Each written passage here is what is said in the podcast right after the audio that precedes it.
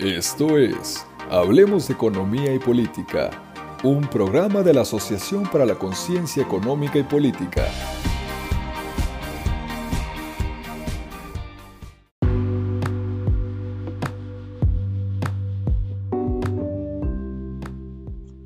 Hola, buen día. Nosotros somos la Asociación para la Conciencia Económica y Política. Yo soy Melanie Hernández, la presidenta. Me acompañan Leo Guerra, encargado de investigación, y Pablo Obregón, encargada de comunicación e imagen. Hola, ¿cómo están Melanie y Paola? Qué gusto estar aquí con ustedes. Hola, mucho gusto. Yo soy Paola Obregón. ¿Te has preguntado por qué la gasolina, la tortilla, los vuelos, el gas, los limones siguen aumentando de precio? ¿Por qué los gobiernos no imprimen más dinero para afrontar la crisis económica y acabar con la pobreza? Esto se relaciona con un fenómeno económico llamado inflación, tema que ha estado en discusión entre los bancos centrales del mundo y analistas últimamente, todos en busca de controlar este fenómeno de su naturaleza.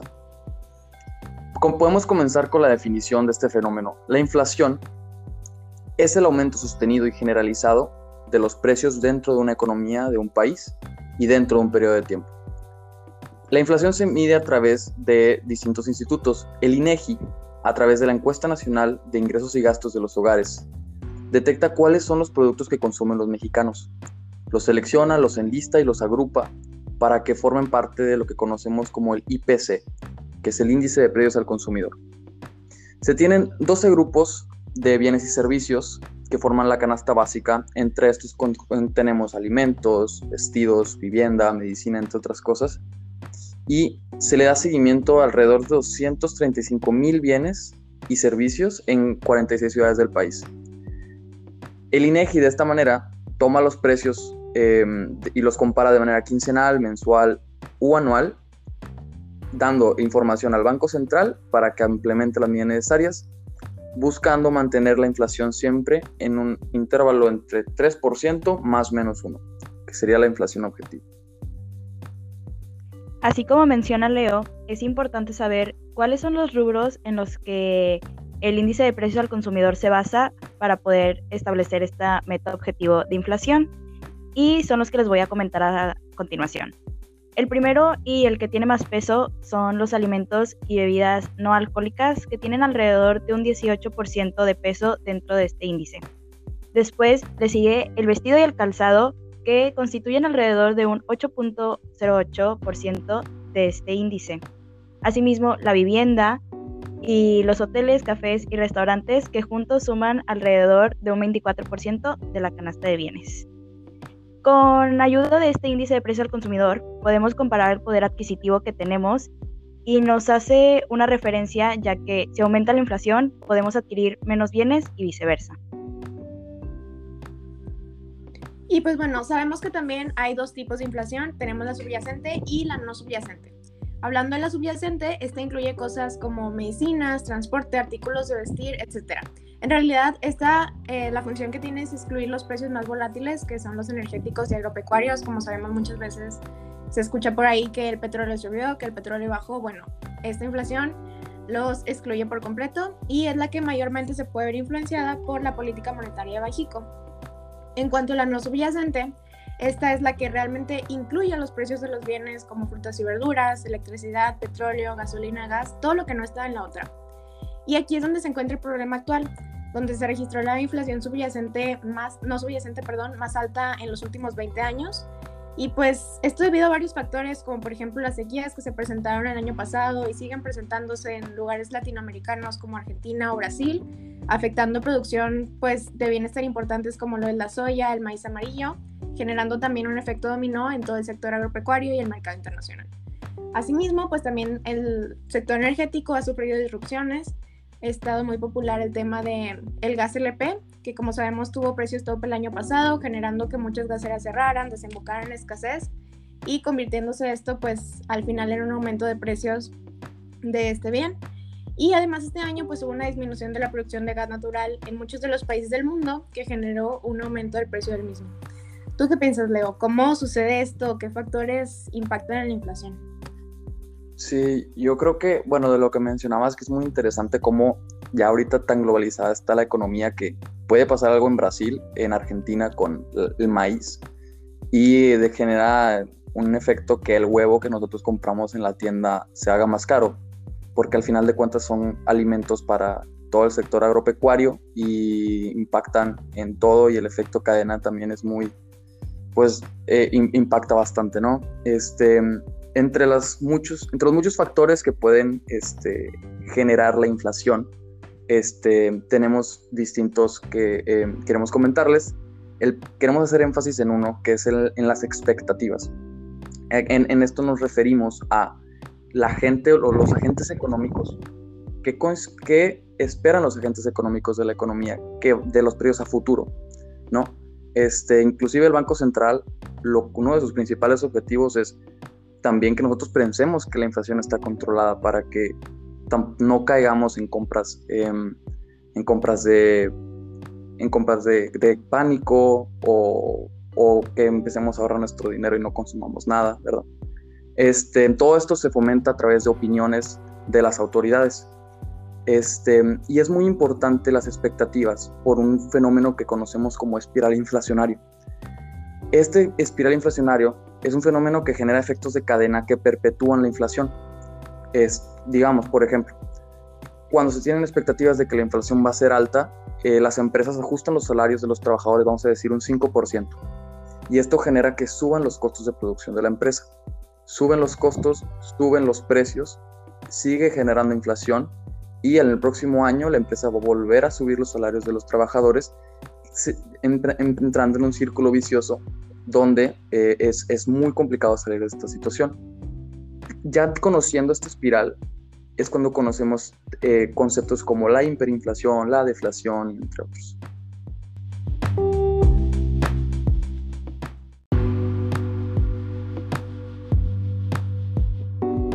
Como menciona Leo, hay muchas economías en las cuales ahorita encuentran una hiperinflación o una deflación. Un ejemplo muy sonado de hiperinflación es Venezuela, que tiene actualmente mucha pérdida en su poder adquisitivo, eh, ya que actualmente cuentan con la mayor inflación dentro de todo el mundo. Y asimismo tenemos el contraste en cuanto a la deflación, ya que desde hace dos décadas Japón se encuentra con inflaciones negativas o muy cercas a cero, ya que las, las expectativas perdón, de los precios en el futuro son menores y pues esto llega a frenar el consumo y reduce la demanda agregada. Y bueno, también relacionado a esta parte de las expectativas está lo que espera la gente que ocurra cuando de repente se hacen inyecciones de dinero en la economía, como la que sabemos que está ocurriendo en Estados Unidos, que vamos a tratar más adelante, otra causa importante de la inflación son las perturbaciones en la oferta o la demanda, ya que el Banco Central lo que hace es buscar un equilibrio. Entonces, para que se genere inflación es cuando hay un desequilibrio. Esto puede darse por dos cosas, por los choques de oferta o por los choques de demanda. En cuanto a los choques de oferta, pues aquí tenemos, por ejemplo, desastres naturales, cuellos de botella, aumentos del ingreso. Este, y pues, por ejemplo, los cuellos de botella han sido algo recurrente en estos tiempos de la pandemia, porque han ocurrido en las cadenas de suministro, dada la variada recuperación mundial, cada quien va a diferente ritmo, cada quien tiene economías distintas. Entonces, por ejemplo, los puertos del mundo están congestionados, las embarcaciones tienen que esperar días antes de descargar mercancías, en tierra hay una menor oferta de transportistas, hay un aumento inusual en la demanda de bienes manufacturados, dadas las disminuciones en servicio. Esto se me hace súper interesante, porque un ejemplo de esto es, por ejemplo, cuando las personas dejan de ir al gimnasio, dejan de consumir el servicio, pero terminan comprando equipo para hacerlo en casa, entonces pues necesitas más bienes manufacturados, ¿no? Eh, además de esto está también la escasez de bienes intermedios y finales, como los semiconductores en la industria automotriz, en general pues problemas de logística y pues los precios de bienes alimentarios que han sido afectados por los huracanes y las sequías como la que mencionábamos al principio del podcast. Sí, claro, y, y, como comentas, todos estos choques que generan la inflación del lado de la oferta, también existen presiones que pueden existir desde el lado de la demanda. Cuando economías crecen a tasas excesivas, em, recordemos que el crecimiento económico va a traer consigo inflación. No toda la inflación es mala, no toda la inflación debería ser eh, considerada satanizada, ¿verdad? Este, pero cuando las economías crecen a, tasas muy rápidas pueden traer consigo también inflaciones muy altas. Em, eh, retomando un poco de lo que ha ocurrido recientemente en, nuestro país y en el tema de la inflación, en el año 2021 la inflación de nuestro país ascendió a 7.36%, que es eh, la inflación más alta que hemos visto en muchos años y en comparación con el año pasado que estuvimos en 4%, 3% eh, alrededor de, muchas décadas, ¿no? Em, y todo esto también tiene efecto por las economías internacionales. Mucha de, bueno, parte, eh, nuestros analistas en México comentan que parte de nuestra inflación es importada por Estados Unidos. Recordemos que Estados Unidos, en la crisis que tuvo eh, por la pandemia, eh, usó una estrategia que, llamamos quantitative easing, que básicamente consiste en aumentar la oferta monetaria a través de estas inyecciones de liquidez en el mercado este, ampliar la, la, hoja de balance del Banco Central. Entonces esto, claro, eh, inyectas eh, eh, dinero en la economía, em, le das todos estos estímulos fiscales a los ciudadanos, entonces aumenta la demanda, un crecimiento excesivo por parte de la demanda y como nuestro principal socio, también importamos parte de esta inflación. Ellos, claro, también tienen una inflación del 7% cercano, entonces Es muy interesante lo que comenta Leo, ya que podemos ver el impacto que tienen las otras economías en nuestro país, pero no sé si se llegan a preguntar quién es el encargado general de, ver esta inflación, ¿no? De controlarla y pues poder ayudarnos eh, con el crecimiento económico del país. Y les vamos a hablar a continuación acerca de Banco de México. Eh, principalmente el rol de Banco de México es controlar el nivel de precios y tener una inflación estable y sostenida a través del tiempo. Eh, alrededor del año 1994, eh, este banco pues, obtuvo su autonomía y ahora cuentan con distintas herramientas de política monetaria para poder influir en los mercados y en la inflación que presentamos dentro del país. Entre estas herramientas tenemos las operaciones de mercado abierto, que pues incluyen la compra y venta de dólares, así como la tasa de interés, que son la tasa en la que los bancos obtienen financiamiento a través del Banco Central, y también el coeficiente de caja, que habla acerca de las, reservas de dinero eh, que tienen los, los, bancos comerciales. Perdón. Y pues eh, en este caso le daremos un énfasis a la tasa de interés de referencia que el Banco Central este, la determina, ya que es el costo del dinero que éste tiene y lo usan principalmente ya que pueden llegar a inyectar el dinero en la economía a través de sus productos bancarios. Y bueno, hay dos tipos de medidas que se pueden hacer en, en referencia a la tasa de interés. Tenemos la restrictiva y la expansiva. La restrictiva es cuando se suben las tasas. Entonces, pues si tú tienes una tasa más alta, hace que los créditos se encarezcan, pues tú no quieres pedir prestado, desincentivas gasto, desincentivas inversión, pero promueves el ahorro ya que pues las tasas de rendimiento están aumentando. Esto es, este, esto se aplica pues también para cuidar un poquito de la inflación y la expansiva es donde se bajan las tasas, es el efecto contrario y los créditos pues terminan abaratándose, desincentivas ahorro ya que pues es mucho más fácil poder invertir incentivar el gasto, ¿no? Entonces, eh, la tasa actual que tenemos es un 5.5% y comienza disminuyendo a inicios de la pandemia para poder subir nuevamente ante los riesgos inflacionarios. Algo muy interesante de esto es que hay algo llamado trampa de liquidez, eh, que es cuando el Banco Central quiere reducir las tasas, pues para poder incentivar el gasto y la inversión, que es lo que se aprende en la teoría, pero no lo consigue. Entonces, pues enfrenta esta situación en la que la economía no reacciona ante estas disminuciones, que pues sabemos que también desde el principio se mencionó que realmente el tipo de inflación que se combate con el Banco Central es la subyacente, entonces, pues dados todos los problemas que también ya estuvimos mencionando, pues puede llegar a ocurrir una trampa de liquidez en la que las medidas de Banjico pues no pueden realmente impactar a la inflación no subyacente. Sí, claro, y este fenómeno eh, lo vimos en Estados Unidos, que tenía tasas del casi 0% en la, Unión Europea, con muchos países con tasas de interés real negativas, que es cuando restas la inflación a la tasa de interés del banco. Entonces, pues claro, siempre hay un límite, ¿no? Em, es muy interesante cómo el Banco Central usa esa política monetaria para influir, pero de cierta manera siempre se limita con, con, el, con, con sus propias herramientas. Este, y pues este tema de la trampa de liquidez ha llevado analizar cuál es eh, la, naturaleza de esta, de esta inflación, ¿no? Y una autoridad eh, muy relevante es nuestro subgobernador Gerardo Esquivel, que él tiene una posición contraria al resto de los subgobernadores del Banco Central, porque él defiende, bueno, claro que la inflación que estamos viendo viene por choques de la oferta, cuellos de botella, como mencionaste, Melanie, em, pero las herramientas del Banco Central solamente impactan a la demanda agregada, por lo que reducir la inflación a través de tasas de interés en este momento viene con un costo de crecimiento económico muy grande. Entonces viene este debate de si la inflación es transitoria o no es transitoria, em, donde dicen estas dos posturas que dicen, deja que no subas la tasa de interés, porque por más que la subas no vas a poder impactar en la inflación, por la naturaleza de la inflación.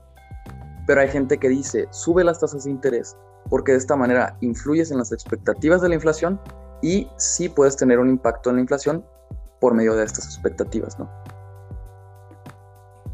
Así como menciona Leo, que estas expectativas pueden llegar a tener eh, muchas consecuencias dentro de la economía de un país, también podemos ver que otra de las consecuencias es que un salario mínimo que tenemos actualmente dentro de México ya no es suficiente para sobrevivir. Eh, las personas llegan a malvivirse por, eh, por este aumento de la inflación que no podemos controlar y pues al día de hoy tenemos una pérdida del poder adquisitivo de un 2.14%. También otra consecuencia de la inflación es que los mercados formales están perdiendo valor debido a esta misma baja en el poder adquisitivo que conlleva que los habitantes de nuestro país y de todos los países lleguen a optar por comprar comida en mercados informales, este, en tianguis y en otras muchas partes donde existe un riesgo de mala calidad y pues con la inflación sostenida que estamos teniendo, esas actividades incrementaron un 18% dentro de México. También la inflación afecta mayormente eh, a las personas pobres porque en México, como se sabe, hay un gran porcentaje de población que no cuenta con una cuenta bancaria o su dinero lo ahorra en efectivo y pues eso influye en que no puedan tener unas inversiones que, en las que se puedan sostener, por así decirlo, y ante una inflación su dinero pues va perdiendo valor y los hace un sector muy vulnerable ante las pérdidas del valor adquisitivo. Y pues eh, es por esto que la inflación descontrolada aumenta la desigualdad socioeconómica y la pobreza silenciosamente. Bueno, claro, esto termina siendo pues un problema más que económico, también social y pues eh, además de esto también siento que existen muchos mitos respecto a la inflación, este, cosas que se escuchan por ahí y pues voy a poner sobre la mesa el tema de que se incremente el dinero en circulación, que es como por ejemplo lo que estaba mencionando Leo del quantitative easing en Estados Unidos. Entonces, ¿ustedes creen que esto realmente es negativo porque provoca inflación o, o qué piensan al respecto?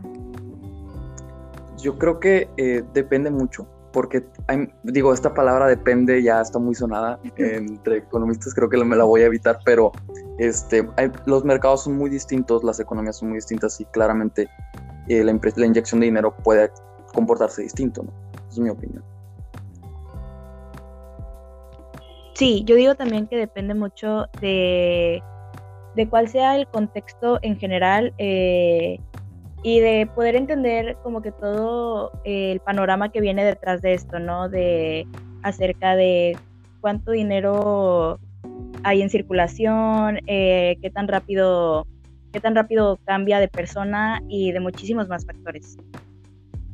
Y bueno, realmente esto va pues desde un aspecto más técnico. Eh, tenemos al economista Fisher que creó pues una ecuación donde relaciona la cantidad de dinero, la velocidad de la circulación del dinero, el índice de precios y el PIB real.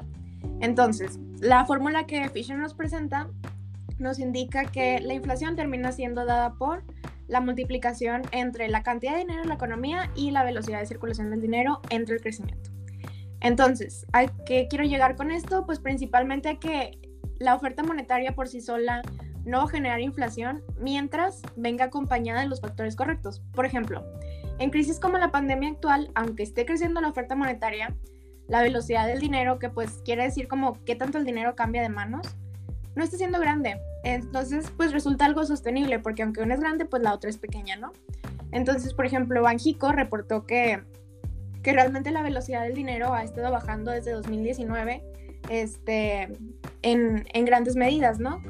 Y pues además de esto, como la oferta de dinero está buscando incentivar un crecimiento, pues mientras venga de la mano no tiene por qué llegar a tener un efecto negativo.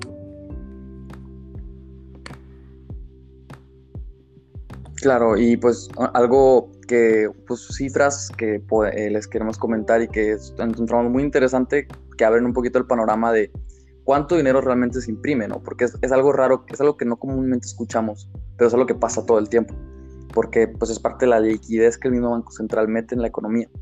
Eh, desde el 2008, desde la, crisis que tuvimos en 2008, México ha aumentado en sus, la cantidad de efectivo, en efectivo nos referimos a M1, M2, M3 y M4, los cuatro tipos, ¿verdad? 185%, eh, casi el doble del dinero circulante. ¿Qué pasa? ¿Cuál es la diferencia? Que eh, no, no, presentamos la misma velocidad del efectivo, como mencionaba Melanie. En Estados Unidos la cantidad de efectivo es casi de 160%, Venezuela con 70 mil millones por ciento, eh, y a países ya como Argentina que tienen también inflaciones preocupantes por sus inyecciones de dinero, porque no tienen sus bancos centrales em, autónomos, pero no tienen autonomía sus bancos centrales, entonces presentan problemas de este tipo. Así como menciona Leo, creo que es importante eh, analizar que pues así como eh, los ejemplos que nos menciona pueden llegar a verse afectados por factores internos, también están estos factores externos que, pueden llegar a afectarnos a todos, ¿no? Como el aumento de los precios, las materias primas, eh, las crisis financieras especialmente, y pues nuestros socios comerciales principalmente también tienen una parte muy fundamental eh, en este fenómeno del que estamos hablando, ¿no? Eh, considero que pues se manifiesta en distintos niveles, como ya lo vimos Japón, Venezuela, y pues este incremento en la, en la demanda del circulante y, pues, de los precios generales tienen sus efectos en todas las economías. Sí, pues al final de cuentas sabemos que este es un fenómeno pues que trae debate, ¿no? Eh, como mencionaba Leo hace rato, este, gente que opina que es por choques de demanda, por choques de oferta, que es transitoria, que no lo es. Entonces pues yo creo que el tiempo es lo que nos irá diciendo hacia qué rumbo va la economía mexicana. Este, pues sí, o sea, realmente ahorita lo único que nos queda es como tratar de anclar las expectativas, que como ciudadanos no nos estemos como alarmando por todos estos temas, sino que sino que pues podamos tomarlo con tranquilidad para que todo se sienta bien. Y pues no sé si tengan algo más que añadir. Pues nada, más, más que nada comentar que, pues como dices tú, es, es, importante siempre tratar de, de bueno, de, estar informados, primero que nada, este, y que sigamos a las autoridades, saber qué es lo que está pasando, que tarde o temprano, de hecho creo que para este año todavía se pronostican inflaciones eh, a la alza, o sea, todavía se están ajustando a la alza las inflaciones para este año, em, pero eh, con el objetivo de, claro, de siempre que se mantenga baja, estable y predecible, como diría la teoría económica, este, así es como se pueden hacer planificaciones a futuro. Entonces, pues esperemos que las autoridades eh, y pues las decisiones del, Banco Central y de los bancos centrales de Estados Unidos y Europa puedan este, pues, regular este fenómeno. Sí, pues y así como menciona Leo, confiar en Banco de México en que va a aplicar las políticas necesarias para pues para poder ayudar a controlar este fenómeno que estamos sufriendo. Confiar también en que nuestros políticos y personas de poder están buscando lo mejor para nosotros y para el país y que pronto se pueda resolver, o bueno, no resolver, pero disminuir este problema. Claro que sí, pues en cualquier caso estaremos en este espacio platicando un poquito más al respecto. Este, no se les olvide pues seguirnos en nuestras redes sociales, arroba en Instagram, en Twitter y también tenemos página de Facebook. Nos vemos y muchas gracias por escucharnos. Muchas gracias a todos por escucharnos y que tengan muy bonito día. Gracias a todos, bonito día.